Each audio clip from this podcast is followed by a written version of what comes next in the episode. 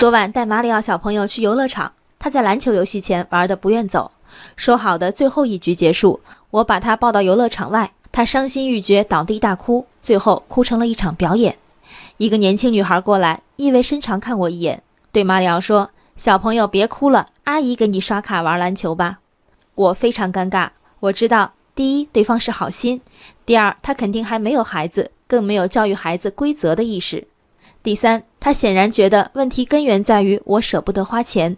好在马里奥反复被灌输陌生人的危险，一看陌生阿姨伸出手，哧溜爬起来钻到我怀里，表示自己是有组织的。许多与小朋友相处的界限是我单身时也始终遵守的，比如能不能玩游戏，能不能拉拉手抱抱，能不能吃任何东西，一定要征得孩子父母的同意，不然呢？看下面的悲剧。在广东佛山石龙村，五岁的丹丹去找四岁的晨晨玩，正碰上有邻居给晨晨吃芭蕉，丹丹也跟着吃了一根，随后因为胶块卡喉窒息死亡。丹丹的父母将当时在场的晨晨爷爷和提供芭蕉的邻居告上法庭，而法院认为，无论丹丹如何拿到芭蕉，这都是邻里间善意的分享行为，被告在法律上没有过错。有亲戚恶作剧给孩子喂白酒，导致孩子入院抢救的。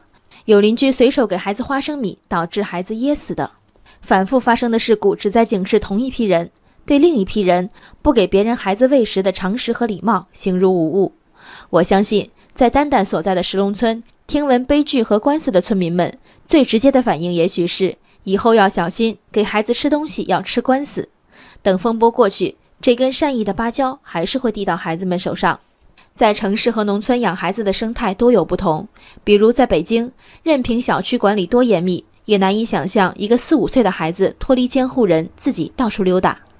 在相对封闭和稳定的村落，独自出门的丹丹没有人身安全之余，但家门之外的成年人终归不是他的监护人。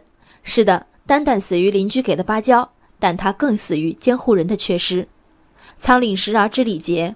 不到两岁的马里奥能牢记不吃别人的果果和酸奶。在经济水平相对落后的地区，我猜测孩子父母既没有教育的经历，也没有相应的意识，提出同样的要求并不公平。不能妄求每一个家长都会心肺复苏，都预习过海姆立克急救法。但时钟倒回，丹丹接过芭蕉的那一刻，你既没有教育他不能吃陌生人的食物，又没有在那一刻替他拒绝。身为父母，你在哪里？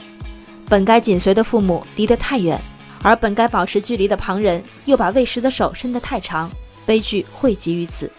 人生海海，见微知著。我是静文，下期静关键。